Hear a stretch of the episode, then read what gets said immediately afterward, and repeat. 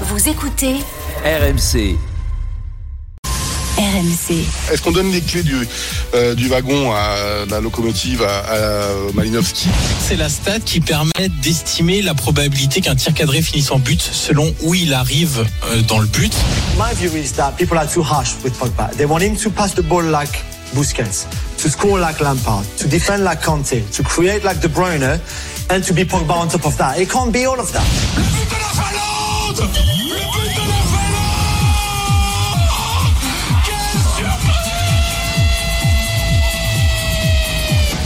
20h22h. Génération After. Nicolas Jamin. Bonsoir à toutes et à tous, bienvenue chez les fous, bienvenue dans Génération After spécial Drôle de Dame, l'émission qui peut vous parler à la fois de Mourinho et d'Apfelstrudel, de Brighton et de Flamenco. Deux heures consacrées au football européen. Pour l'Angleterre, une drôle de dame élevée au hit machine de Charlie et Lulu, mais qui se rattrape en écoutant l'intégrale de Pink Floyd et de Dépêche Mode. Bonsoir, Julien Laurence. Salut Nico, salut à tous. Dès le début, tu t'es reconnu, c'est fou hein, quand même, hein, c'est dingue. Tout à fait, Mais je suis aussi génération Charlie et Lulu, mon cher euh, Julien, comme toi, j'en suis sûr. Pour l'Espagne, une drôle de dame qui, après ses passages remarqués dans le jour du Seigneur sur France 2 et dans un cœur qui lui écoute sur KTO TV, me fait l'honneur de d'être chaque lundi dans une émission païenne telle que l'After. Bonsoir Fredo. plus que païenne, rempli de petits diables au Laticos. Pour l'Italie, une drôle de dame qui présentera son DJ set 100% Italie au prochain festival de San Remo. Bonsoir Johan Crochet. Salut Nico, bonsoir à toutes et à tous. Tu auras ton succès, je pense. Hein. C'est en février. Euh, non, je pense pas. Grand festival. Ouais, il y, aura beaucoup de chanteurs, les chanteurs de demain, et il y a aussi des chanteurs passés qui font leur retour souvent pour interpréter des anciens tubes ou des nouveaux tubes. Et on y a vu même Zlatan Ibrahimovic euh, une année. C'était pas brillant. C'est pas brillant.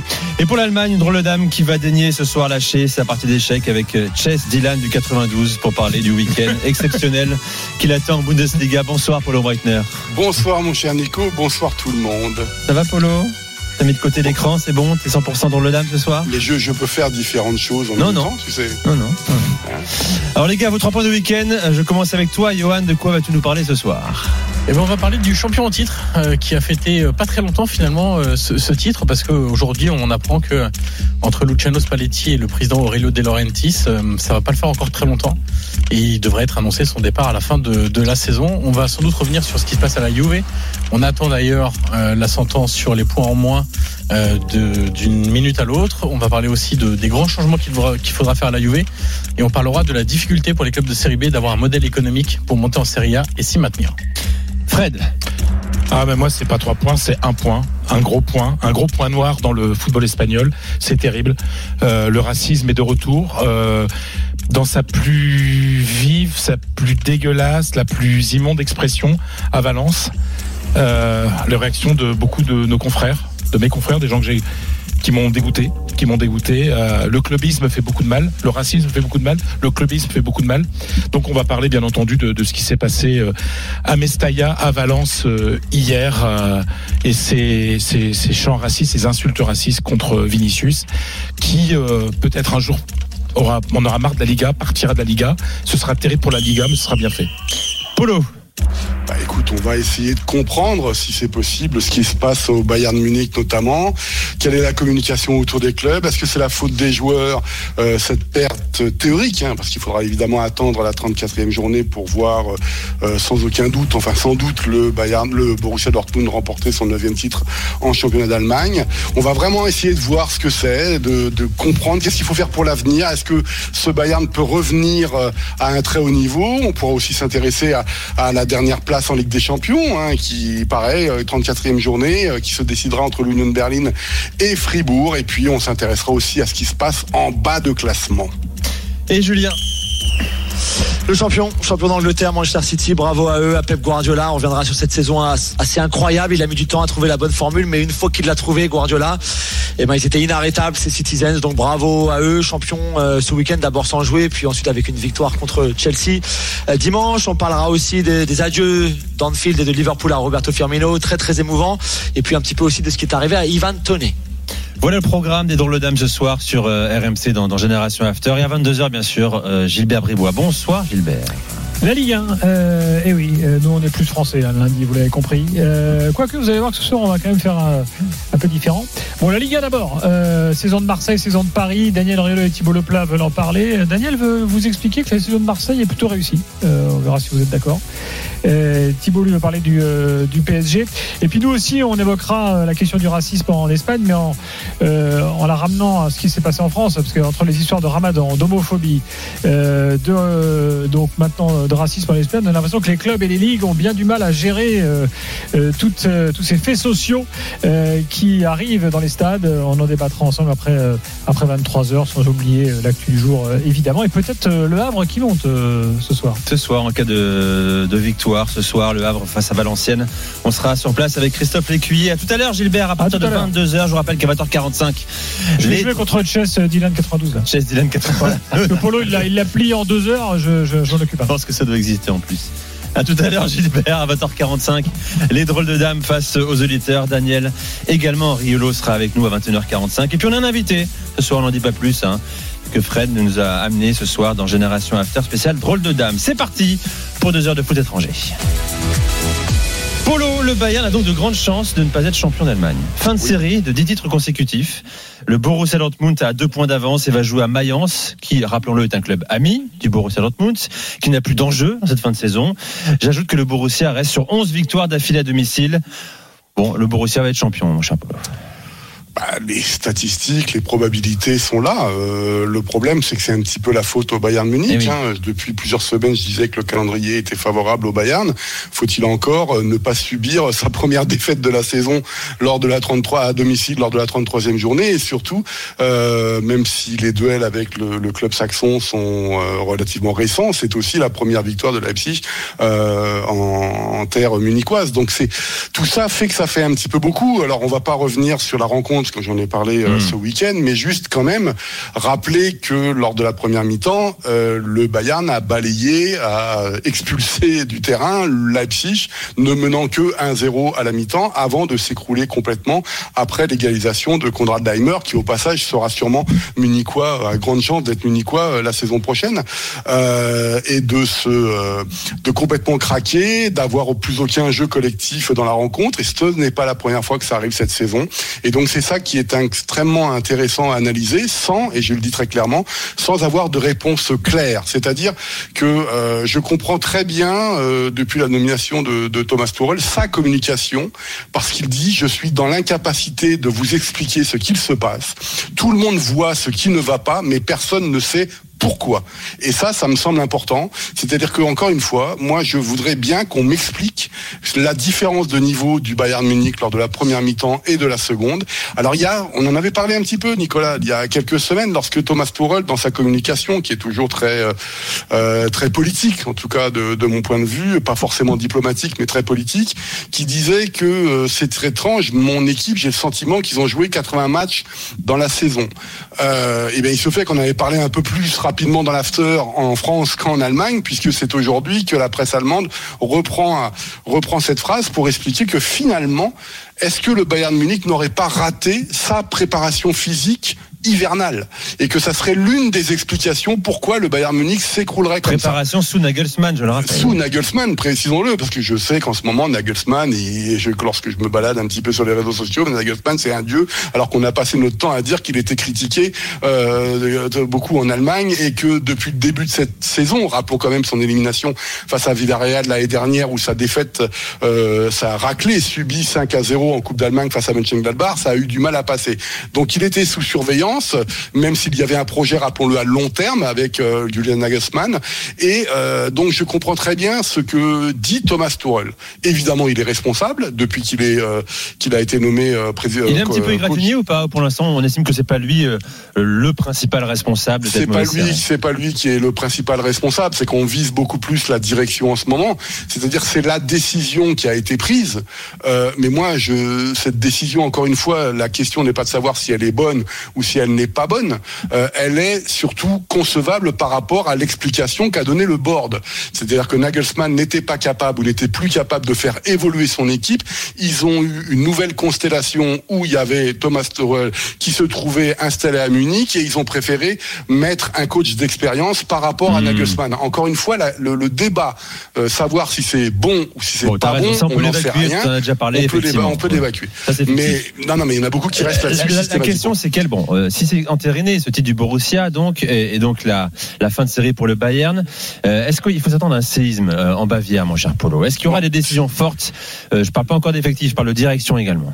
Alors, sur la direction, on n'en sait pas grand-chose. Il y a beaucoup de rumeurs qui circulent comme quoi le, le conseil de surveillance du club, hein, c'est que le système euh, allemand associatif fonctionne in fine comme une société anonyme, c'est-à-dire qu'on nomme un directeur général, un CEO, en l'oc- en l'occurrence Oliver Kahn, il a des bras droits, etc.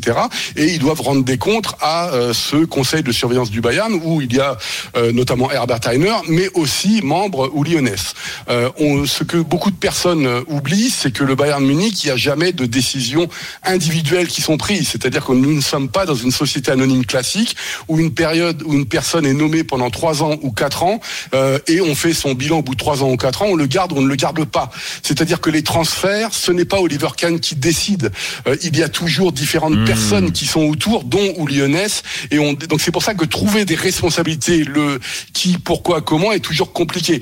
Pour que nos auditeurs comprennent bien, je vais vous vous euh, donner un exemple qui s'était passé lors de la nomination de Gaal, de Gaal, pardon, le- l'entraîneur néerlandais au Bayern Munich, euh, où Lyonès à l'époque était encore euh, en poste et il, il va chercher euh, Rummenigge, il va chercher son directeur financier, il va chercher euh, des amis à lui et il leur dit voilà, vous avez un chapeau ici, vous allez chacun avoir un petit papier, vous me mettez un coach étranger, vous me mettez un coach allemand et vous mettez tout ça dans le papier, dans le chapeau pour voir quel coach. Et c'est marrant, alors ça c'est la petite histoire, c'est que tous les Allemands qui étaient autour de Lyonès ont souhaité avoir euh, Louis van Gaal euh, comme euh, coach du Bayern Munich, qui le deviendra d'ailleurs. Donc c'est ça, il faut bien comprendre comment fonctionne le Bayern Munich. Maintenant, il y a une communication qui est désastreuse. Ce week-end encore, après la défaite contre le Bayern Munich, euh, Brazo, donc euh, Salemidzic, le directeur sportif, mais aussi membre du conseil de surveillance, ce que beaucoup de personnes oublient, nommé par Uli Lyonès, je rappelle, a fait une déclaration dans sa communication qui est dramatique. En gros, il a entériné le fait que la saison était moisie, mais ça, à la rigueur, on pouvait tous s'en rendre compte. Mais il a dit, ne vous inquiétez pas, la saison prochaine, la préparation estivale, ce sera sous Thomas Tuchel, ce sera Thomas Tuchel qui s'en occupera, ça ira beaucoup mieux. C'est dramatique au niveau de la communication. Pourquoi? Mais parce que si je suis si je suis en première ligne dans l'attaque, je vais pas donner du je vais pas donner du grain à moudre à la presse en disant mais que se passe-t-il si le début de saison l'année prochaine n'est pas bon?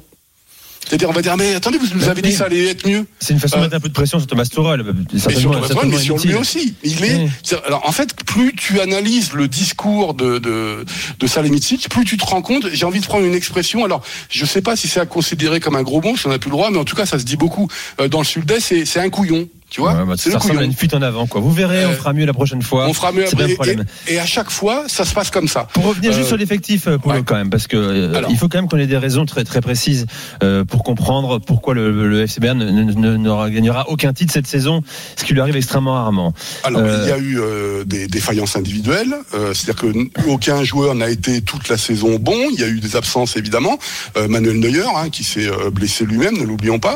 Euh, il y a eu euh, d'excellents articles, articles qui sont sortis cette semaine pour expliquer qu'est-ce qu'il faudrait faire l'année prochaine. Et il dit mettre un neuf, aller juste chercher un neuf, c'est juste un raisonnement simpliste. C'est plus une analyse globale de la situation qui est importante. Et là, on en revient systématiquement avec la question qui taraude en Bavière et en Allemagne depuis trois ans, c'est est-ce qu'on a un véritable numéro 6 au Bayern Munich? En gros, est-ce qu'il y en a un Rodri? Point d'interrogation. Et donc ça pose la question évidemment de Joshua Kimmich, hein, qui aujourd'hui est très critiqué aussi bien parce qu'il est le capitaine, mais on sent que c'est pas un véritable leader. Euh, on, Goretzka n'est plus à son niveau Que en ce moment. rumeurs, Kimmich, hein, euh, que des Ah, rumeurs insistantes envoient au Barça la saison Oui, alors il y en a toutes les semaines des rumeurs. En Hmm. gros, qu'on a le sentiment que tous les joueurs sont, cher, hein, Kimmich, sont- hein, oui, sont en vente. Et en fait, la presse allemande, si tu veux, elle va un cran plus loin euh, en reliant les résultats du Bayern Munich à la sélection allemande, en disant mais si fina- et si finalement cette génération, donc Nabri, Kimmich, Goretzka, euh, Leroy Sané, n'était pas assez bonne pour le niveau euh, que doit avoir le Bayern Munich. Euh, je trouve que c'est personnellement que c'est extrêmement sévère et qu'en gros, est-ce que cette génération, il faut pas la jeter à la poubelle et en recommencer une autre? Euh, parce qu'elle a failli, tout simplement. Donc voilà. Le- on en est là. Mais je voudrais juste dire, et ça, moi, je vais me tourner vers Julien. euh, il y a ce, on en a discuté, Nicolas, en, off. Il y a quelques jours, j'ai discuté avec des, personnes qui étaient très proches du Bayern Munich, et je leur dis, mais attendez, ne, jetez pas tout, comme quoi c'est c'est lamentable, etc. Euh, un, parce que je rappelle que de- sur la dernière décennie, ce qu'a fait le Bayern Munich est extraordinaire, et quand c'est extraordinaire, ça veut dire que ce n'est pas ordinaire. On a le droit de revenir à la normalité quelquefois. Et la deuxième chose, c'est que j'ai toujours le sentiment, mais c'est encore une fois critiquable, que le Bayern Munich, lorsque je regarde les résultats en Ligue des Champions, est toujours dans le top 3 européen avec le Real et j'ai Manchester City euh, devant. Donc moi j'ai envie, si tu veux, plutôt que de chercher une vérité absolue, demander à Julien ce qu'il en pense, parce que avec Manchester City, il a vu évidemment la double confrontation avec le Real, avec le Bayern Munich, et s'il sentait que le Bayern était complètement déclassé en Europe, ou si c'est la configuration actuelle de cette compétition qui fait que. Julien, tu peux répondre. Ouais, non, je pense que des, des, des adversaires de City, surtout dans cette bonne période actuelle là, euh, depuis la bonne formule trouvée par Guardiola, c'est l'adversaire qui, les, qui leur a causé le plus de, de problèmes. Encore l'autre jour, je regardais les expected goals de tous, de, tous les matchs de la saison quasiment, et c'est le Bayern au match retour notamment, ils ont ils ont plus de ils ont donc deux buts, deux, de, plus de deux d'expected goals, qui leur a causé beaucoup de problèmes. Si Leroy Sané marque son, son énorme occasion après la pause au match aller, peut-être que toute la double confrontation est complètement différente aussi. Donc non, je suis je suis je partage avec toi le sentiment que ils ont, en tout cas contre City, ils ont été bien meilleurs peut-être que ce que beaucoup de gens ont voulu laisser croire. Bon allez, on fait une pause, messieurs. On fera un bilan euh, bientôt sur euh, dans Génération After avec Polo concernant l'avenir de pas mal de cadres du, du FC Bayern, Thomas Müller en l'occurrence, Benjamin Pavard aussi, l'avenir Leroy Sané, Serge Gnabry, euh, Sadio Mané également qui a priori, bon le Bayern n'en veut plus. hein. Euh, on en reparlera bientôt avec toi, mon cher Polo. Dans un instant, le titre de Manchester City avec Julien Laurence, bien sûr, et puis reste avec nous également à 21h. hein, le gros dossier euh, racisme en Espagne, Vinicius euh, au cœur